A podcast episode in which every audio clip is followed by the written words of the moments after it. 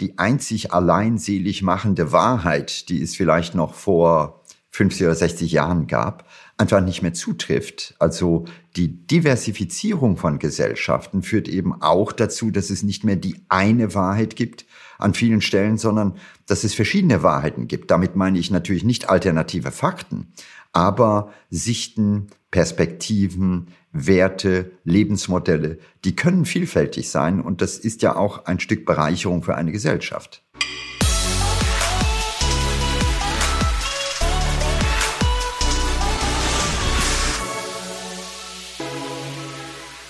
Dieses Zitat stammt von Ranga Yogeshwar. Ranga ist Wissenschaftsjournalist und Autor und bekannt aus, oh mein Gott, das wollte ich immer schon mal sagen, Filmfunk und Fernsehen. Heute im Podcast erklärt Ranga mir die Pluralität der Wahrheiten, warum es heutzutage nicht mehr nur noch die eine Wahrheit gibt. Wir reden über KI und wie frei unser Wille tatsächlich heute überhaupt noch ist und warum Ranga auch bei na, vermeintlich beängstigenden technischen Neuerungen immer optimistisch bleibt. Willkommen bei Digitale Vorreiter, deinem Podcast zur Digitalisierung von Vodafone. Am Mikrofon sitzt Christoph Bursek und heute haben wir einen ganz besonderen Gast bei uns. Ich kann kaum still sitzen und habe seit zwei Stunden extra kein Wasser mehr getrunken, weil ich so aufgeregt bin. Abonnier uns, teil diesen Podcast und wenn du etwas Spannendes gelernt hast, dann erzähl später deinen Enkeln von uns. Mehr erwarte ich gar nicht. Ich freue mich sehr, dich bei uns im Podcast zu begrüßen. Herzlich willkommen, Ranga Yogeshwar. Hallo. Ähm, ich bin in Hamburg. Wo erwischen wir dich heute? Äh, ich sitze in meinem Home-Studio in Hennef bei Köln. Hennef bei Köln, okay. Köln kenne ich, äh, in Hennef war ich bisher noch nicht. Ähm, sag mal, Ranga, wie sah dein Lebensweg aus, der dich so ein bisschen ja, quasi zu einer Wissensinstanz hat werden lassen? Oh, das ist biografisch äh, jetzt eine lange Sendung, die wir führen müssen. Aber vielleicht so in kurzen Worten. Ja. Ich bin studierter Elementarteilchenphysiker. Also ich komme tatsächlich aus der Wissenschaft und habe äh, sehr früh angefangen, auch zu unterrichten an der Universität und habe gemerkt, das kann ich ganz gut. Und das Zweite ist, dass ich selber in meinem Leben irgendwann überlegt habe, äh, wo soll es hingehen und habe festgestellt, es gibt so ein paar Kriterien, die für mich wichtig sind. Die Lernkurve muss steil bleiben. Ich war immer einer, der ein Vermittler war zwischen zwei Kulturen. Und äh, neben der Wissenschaft hatte ich auch immer eine hohe Affinität für das Künstlerische, stand wahrscheinlich von meiner Mutter. Und wenn man diese Kriterien nimmt, wurde mir sehr schnell klar, dass ich äh, genau das tun möchte, was ich jetzt viele Jahre schon tue, nämlich äh, Wissenschaftsjournalismus schreiben, also vermitteln, aber auch reflektieren über Entwicklungen in der Wissenschaft. Elementarteilchenphysiker ähm, ich, meine nächste Frage wäre gewesen, welche Wissenschaft liegt dir am besten? Ist es das, was du gelernt hast, oder hast du jetzt inzwischen gemerkt, oh, ich finde aber äh, Botanik, Biologie, keine Ahnung, irgendwas anderes aus der Wissenschaft noch viel spannender? Für mich ist eigentlich das Spannende, dass mein Leben ein dauernder Lernprozess ist. Also äh, man kann es ja mal fast optimistisch formulieren und sagen, ich wurde für das Lernen bezahlt und das seit äh, schon ja 35 äh, Jahren. Und die Qualität für mich ist, dass ich auf der einen Seite zumindest in einigen wenigen kleinen Bereichen einen hohen Grad an Spezialisierung habe. Das heißt, da blicke ich wirklich in die Details. Aber die schöne Qualität für mich ist, eine gute Übersicht zu haben. Das heißt, ich habe im Laufe der Jahre äh, eben viele Dinge lernen können. Ich tue das heute noch ob das eben nicht nur die Physik ist, sondern die Biologie, die Medizin äh, oder eben, keine Ahnung, Informatik, Programmieren. Also äh, es ist diese Breite, die dann eine neue Qualität umfasst, weil sie auf eine besondere Art und Weise Entwicklungen in verschiedenen Disziplinen zusammenbringt, weil der Teil im Gesamten gesehen wird. Erinnerst du dich noch an das eine Thema, welches vielleicht dein Durchbruch war, so ein Reichweitendurchbruch? Ähm, in meinem Leben war es eher so, dass ich immer wieder in meiner Biografie Punkte hatte, für die ich selber nichts konnte, aber die eine enorme Chance darstellten. Also beispielsweise als äh, junger Mensch sagte ich irgendwann als Physiker, okay, ich will in den Journalismus. Ich hatte nie Journalistik studiert, Äh, und dann kam Tschernobyl. Und ich arbeitete im Fernsehen und plötzlich sagten die alle, ey, hier ist endlich mal einer, der was versteht, mach. Und das waren die Chancen, die ich dann natürlich auch nutzen durfte, äh, um auf die Art und Weise weiterzukommen. Also insofern das Leben, unser aller Leben ist immer voller Geschenke. Es kommt darauf an, dass wir sie sehen.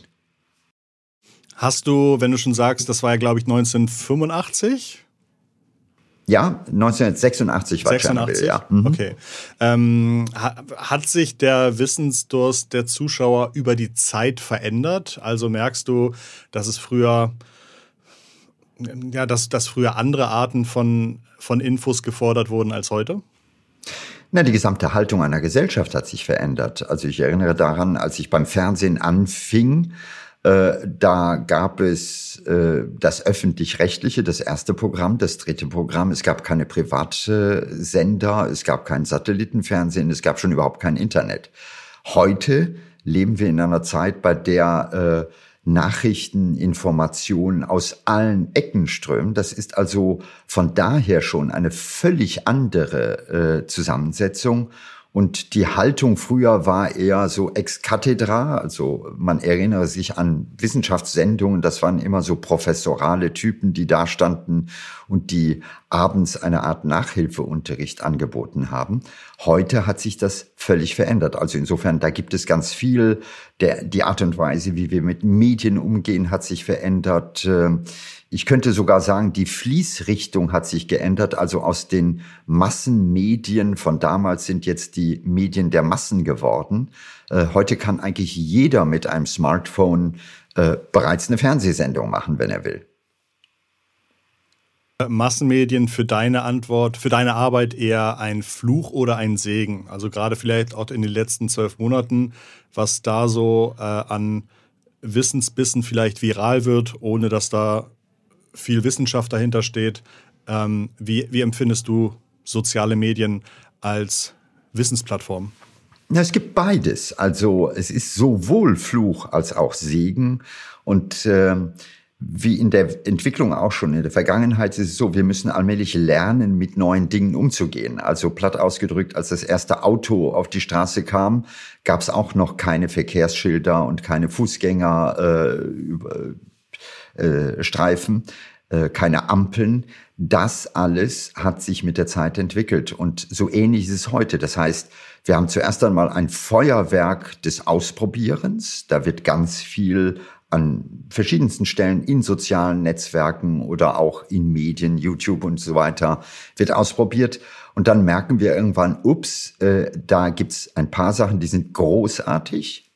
Zum Beispiel bei YouTube gibt's fantastische Tutorials. Also noch nie war es so äh, großartig äh, zu lernen wie heute, weil man weltweit äh, tolle, tolle Leute hat, die einem etwas vermitteln. Aber auf der anderen Seite ist es eben so, dass diese Vielfalt eben auch zu einem Dschungel geworden ist, dass wir an der einen oder anderen Stelle nicht mehr überblicken, was ist da richtig, was ist da falsch äh, zudem ist es so, dass die ökonomische Grammatik zum Beispiel bei sozialen Netzwerken eine ganz wichtige Rolle spielt, weil ähm, das ein Geschäft der Aufmerksamkeit ist und nicht ein Geschäft der Wahrhaftigkeit. Äh, das heißt, die Aufregermeldungen werden auch durch den Algorithmus nach oben gespült und manchmal kommt es dann zu diesen hässlichen Selbstverstärkungen, wo falsche Dinge viral gehen, wo äh, Gruppen auch ähm, sich mehr und mehr absplittern. Also das Targeting, was natürlich in der Ökonomie von sozialen Netz Netzwerken eine wichtige Rolle spielt, nämlich wirklich zu gucken, wie kriege ich die Werbung spezifisch an den oder den Kunden. Dieses Targeting hat sich ein bisschen verselbstständigt und das ähm, Resultat davon sind die ganzen Echokammern, die Unversöhnlichkeit, die Polarisierung, die wir alle, glaube ich, erleben. Und das sind eben so die Herausforderungen, wo wir jetzt überlegen müssen, wie schaffen wir es, in diesem neuen Kontext wieder Pluralität zum Beispiel zu etablieren. Was können da Wege und Mittel sein? Ganz unterschiedlich. Äh, das fängt schon damit an, dass wir äh, wenn du Massenmedien nimmst, wenn du Presse nimmst, ein Stück Verantwortung haben. Also äh, im öffentlich-rechtlichen, ja, ist man gezwungen, fair zu sein, ist man gezwungen, äh, wahrheitsgemäß zu berichten. Also da darf man nicht irgendwie was Fake rausgeben. Und wenn man das tut, gibt es die Möglichkeit zum Beispiel der Programmbeschwerde. Jetzt haben wir Einzelpersonen, die, wenn man sich die Zahl der Follower anguckt, ein bisschen zu Massenmedien geworden sind, aber für die gelten nicht dieselben Rechte.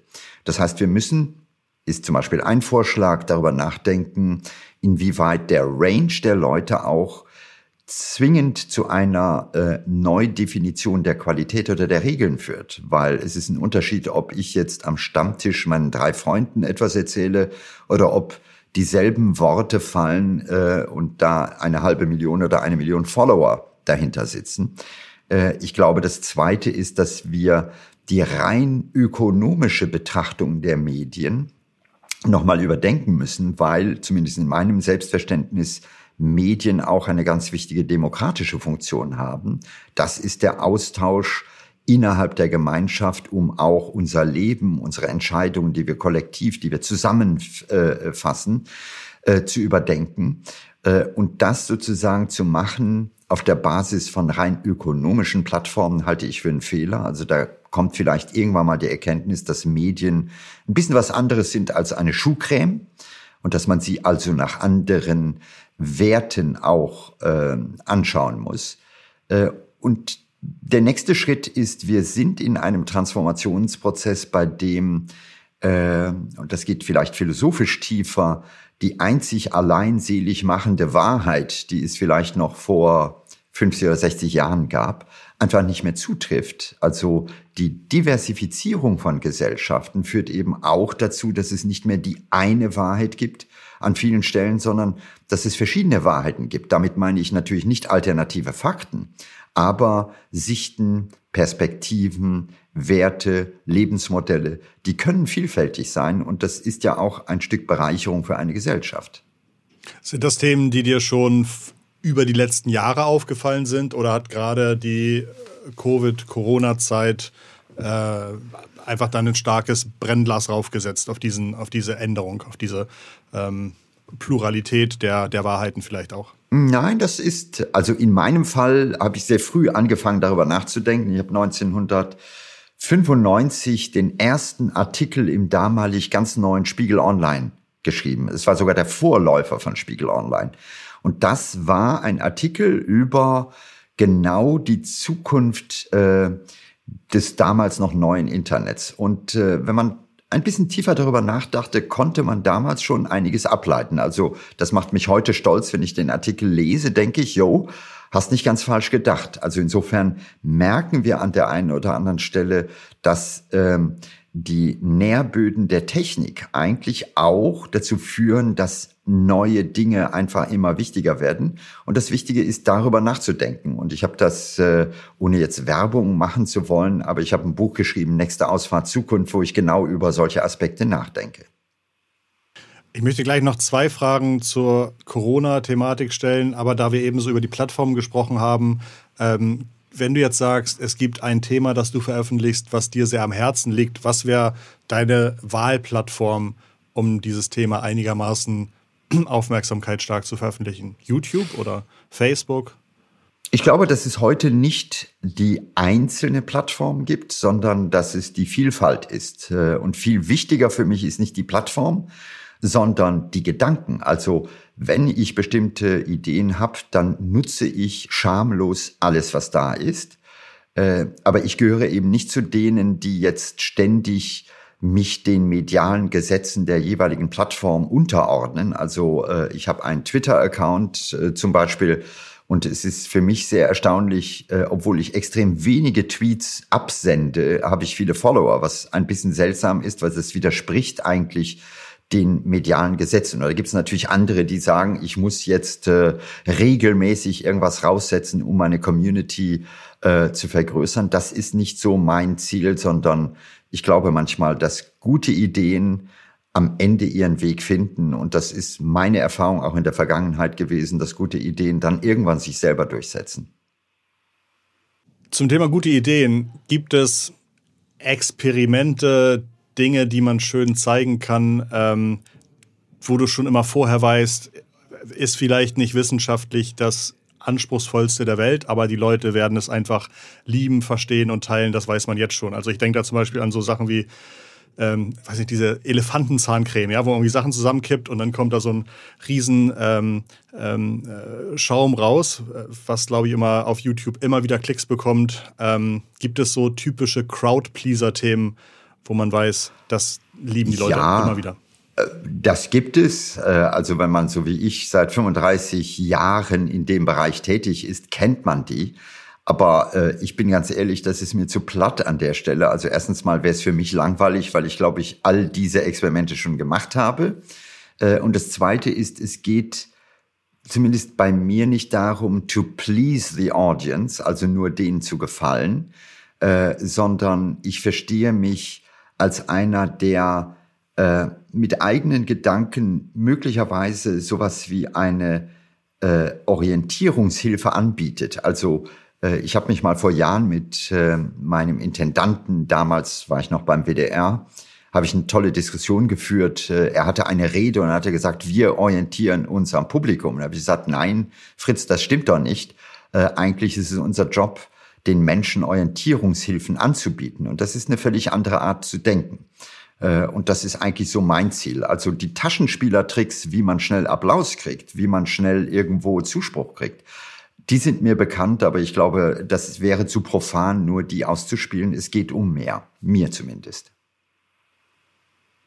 Du hast ja eben relativ ähm, sachlich und auch, finde ich, nicht abfällig oder wertend darüber erzählt, dass es mehrere Meinungen gibt, äh, anders als vor ein paar Jahrzehnten vielleicht noch oder mehrere Wahrheiten gibt. Ähm, ist das deiner Meinung nach auch ein wichtiger Teil deiner Funktion, dass du eben nicht sagst, ich bin der Leuchtturm und sage euch, was richtig oder falsch ist, sondern ich versuche auch zu verstehen, was die jeweiligen Hintergründe sind zwischen unterschiedlichen und vielleicht auch diametralen Meinungen. Ich glaube, dass wir in einer total spannenden Zeit leben, weil äh, wir uns zum Beispiel nicht bewusst sind, dass unsere Werte sich gerade massiv verändern. Und da gibt es ja viele, die sagen, Gottes Willen, die Werte verändern sich, äh, aber die haben nicht genug nachgedacht. Warum? weil man feststellt, dass jede Generation sozusagen ihre Werte hatte. Also Werte sind nicht absolut. Es gibt auch manchmal Werte, die gar nicht sozusagen aus einer Natürlichkeit heraus entsprungen sind, sondern Werte, die fast schon von oben diktiert wurden. Also Werte wie Treue, Werte wie Vaterlandsliebe. Ja, gehen wir 100 Jahre zurück, da war das ein echter Wert. Heute ist es das nicht. Und wir leben jetzt in einer Gesellschaft, bei der diese Veränderungen auch durch Technik so massiv sind, ähm, dass wir über ganz viele Facetten gleichzeitig nachdenken müssen. Also das eine ist der technische Fortschritt per se, der unser Leben verändert. Einfaches Beispiel, das Internet gab es nicht, irgendwann gab es es und man sieht, was es alles getan hat. Und das ist nur ein Beispiel.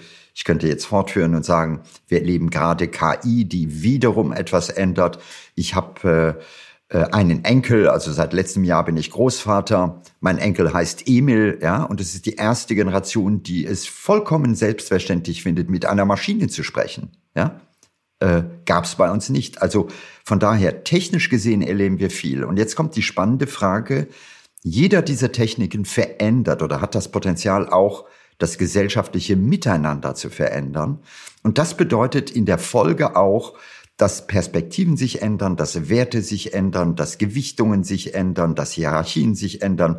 Und das ist so mit die spannendste Zeit, die wir im Moment erleben, finde ich, weil wir diesen Umbruch haben und der Umbruch umfasst eben auch großartige Chancen. Also wir können jetzt endlich mal anders vorgehen. Das ist so wie historisch gesehen die Erfindung des Buchdrucks, bei dem bis dahin es nur eine Meinung gab, die auch noch zensiert wurde und plötzlich konnten unterschiedliche Autoren Bücher schreiben, ihre Meinungen auch vervielfältigen. Und das führte genau zu dem Umbruch, den wir alle kennen, nämlich die Reformation mit allem drum und dran.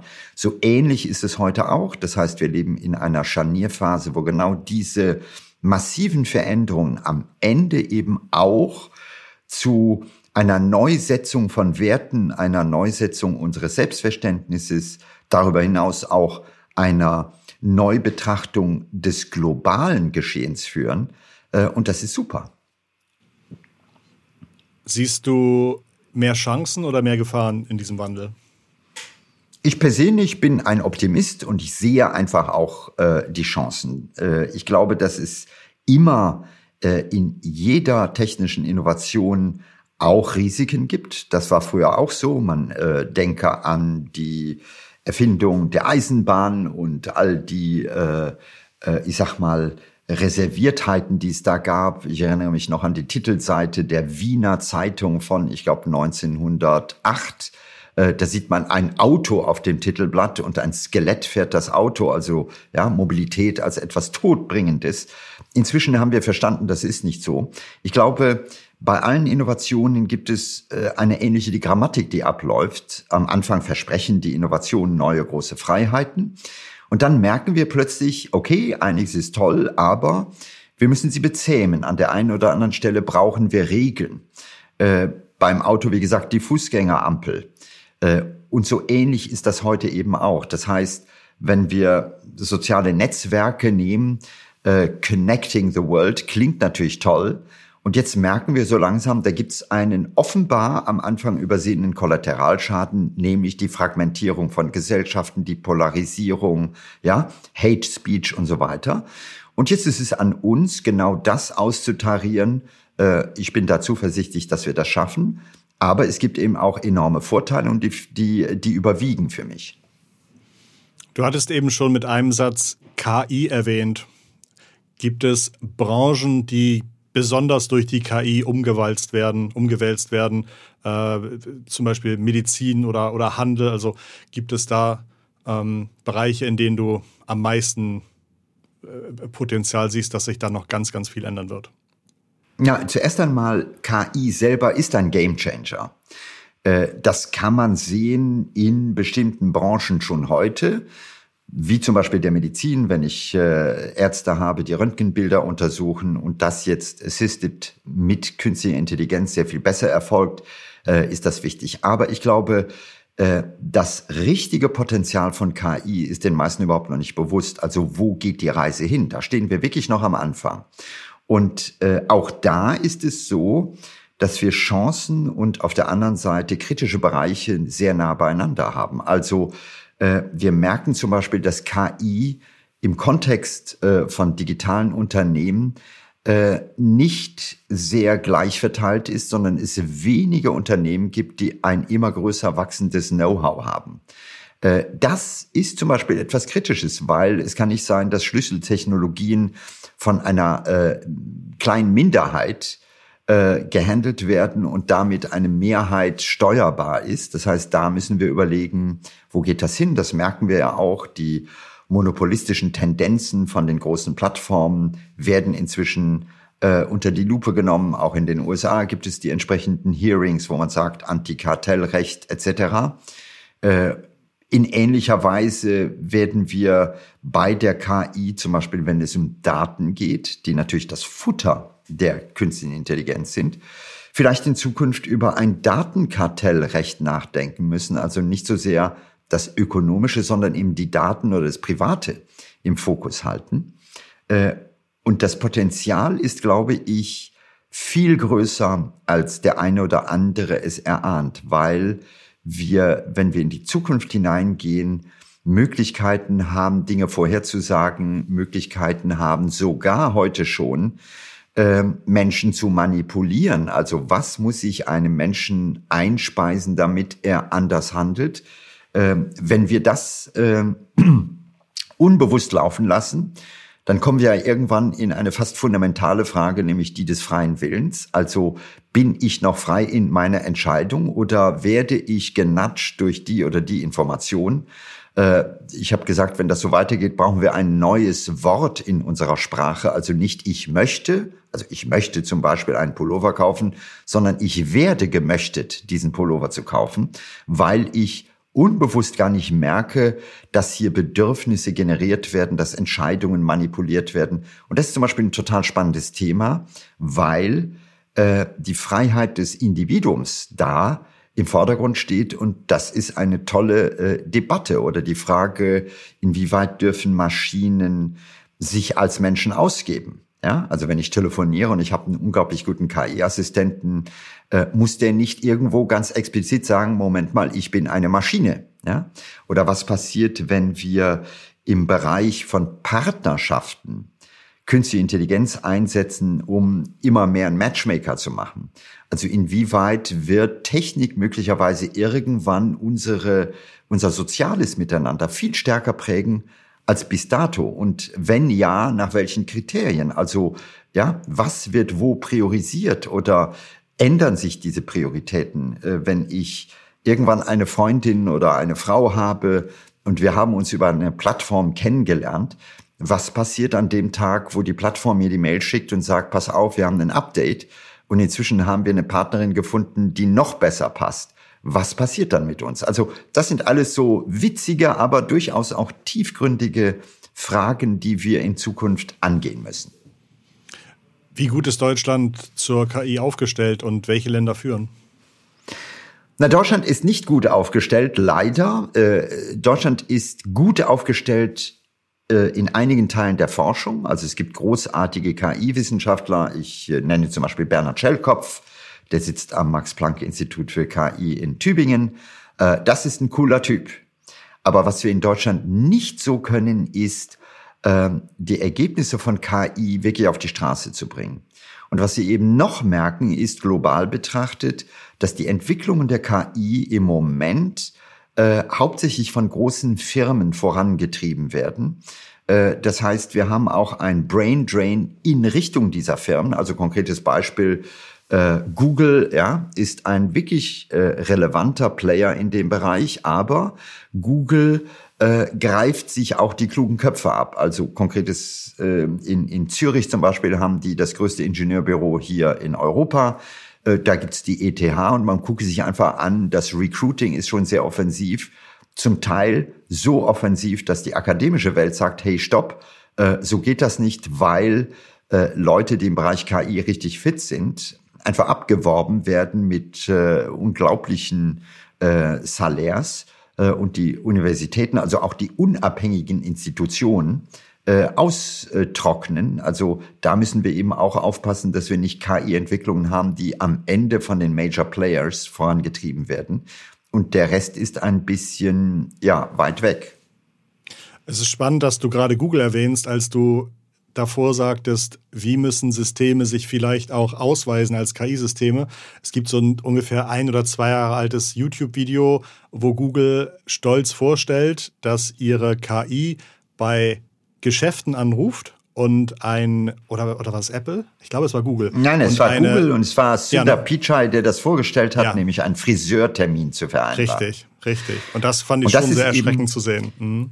Der ist einerseits witzig, äh, mhm. Und andererseits äh, wirft es die Frage auf, nämlich die Frage, ist es moralisch, ist es ethisch in Ordnung, einen Menschen zu täuschen? Denn äh, bei diesem Video, da geht es um Voice, äh, geht es darum, dass in einem Telefonat die Maschine einen Friseurtermin vereinbart äh, und die äh, Friseurin auf der anderen Seite nicht merkt, dass es eine Maschine ist. Das ist sozusagen einerseits der Sexappeal des Videos, aber eben auf der anderen Seite ist es die Frage, dürfen wir uns täuschen lassen dadurch? Also äh, ist das okay oder müssen wir nicht die Frage stellen, ob Maschinen sich als solche ausweisen?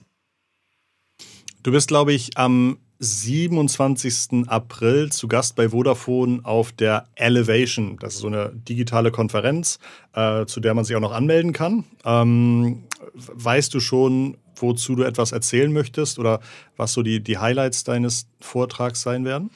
Na, ich werde ja ein, glaube ich, Gespräch mit Henrik Streeck führen. Also äh, wir werden ein bisschen über Corona reden. Äh, das ist zumindest das, was ich momentan von dem Programm weiß. Äh, und insofern bin ich da gespannt. Das ist natürlich eine in Anführungszeichen eher äh, konventionelle Facette. Aber äh, was ich natürlich spannend finde, ist, im Kontext von Entwicklungen und Corona ist ja auch ein wunderbares Beispiel dafür, dass katalytisch wirklich Prozesse der Digitalisierung extrem beschleunigt wurden. Man denke an Homeoffice, man denke an Online-Shopping und so weiter.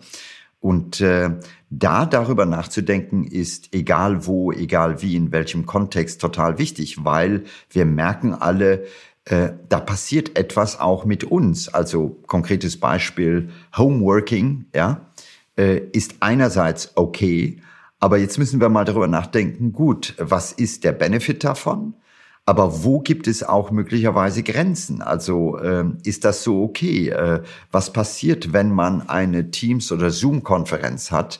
äh, mit alten Selbstverständnissen. Also früher war es so in Unternehmen, wenn man zum Chef ging, dann gab es ein Vorzimmer und ein größeres Büro. Bei Zoom sieht alles so ein bisschen gleich aus. Ähm, kann man sich auch fragen, muss der vielleicht ein größeres Bild bekommen und die Mitarbeiter alle in äh, Schwarz-Weiß oder so. Also ähm, da passiert momentan ganz viel. Die Frage ist, wie ist die ähm, Haftung der Mitarbeiter in einem Unternehmen? Also äh, was macht das Wir-Gefühl aus, wenn jeder ja. zu Hause äh, auf den Bildschirm guckt? Das sind neue Fragestellungen und ich glaube, da müssen wir überall drüber oder können wir drüber nachdenken. Also unbedingt die Elevation digital verfolgen. Ähm, wenn ihr jetzt nach Vodafone Elevation googelt, findet ihr, glaube ich, sehr einfach die URL, unter der ihr euch anmelden könnt. Ranga, meine letzte Frage an dich. Ähm, und während du vielleicht überlegst, würde ich mich schon einmal bei den Zuhörern bedanken. Aber ich möchte gleich nach meiner äh, Verabschiedung von dir wissen, wer ist dein oder deine digitale Vorreiterin? Also wem folgst du gerne? ähm, und wer ist ein spannender Vordenker oder eine Vordenkerin.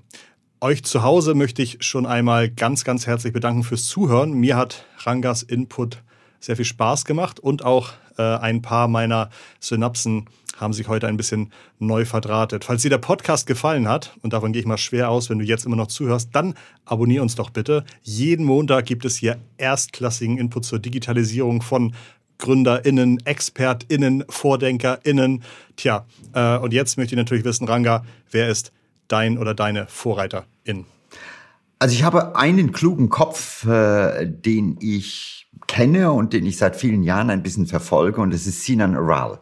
Sinan Aral hat vor kurzem ein Buch publiziert, das heißt The Hype Machine. Er sitzt am MIT. Äh, er ist bekannt geworden als derjenige, der zum Beispiel sehr genau geguckt hat, wie sich Fake News bei Twitter, äh, bei Twitter ausbreitet.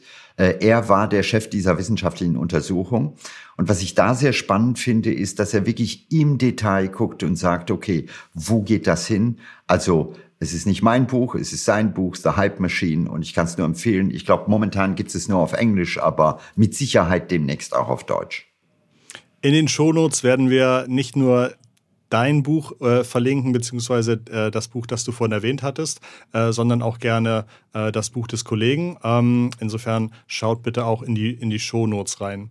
Ja, ähm, ganz, ganz großartig. Ganz, ganz lieben herzlichen Dank für deine Zeit, für den Input und ja, viel Erfolg bei dir und bei deinen nächsten Projekten. Bin sehr gespannt, hat mir gefallen. Das war's von uns für heute. Ganz liebe digitale Grüße von Ranga Yogeshwar und Christoph. Macht's gut.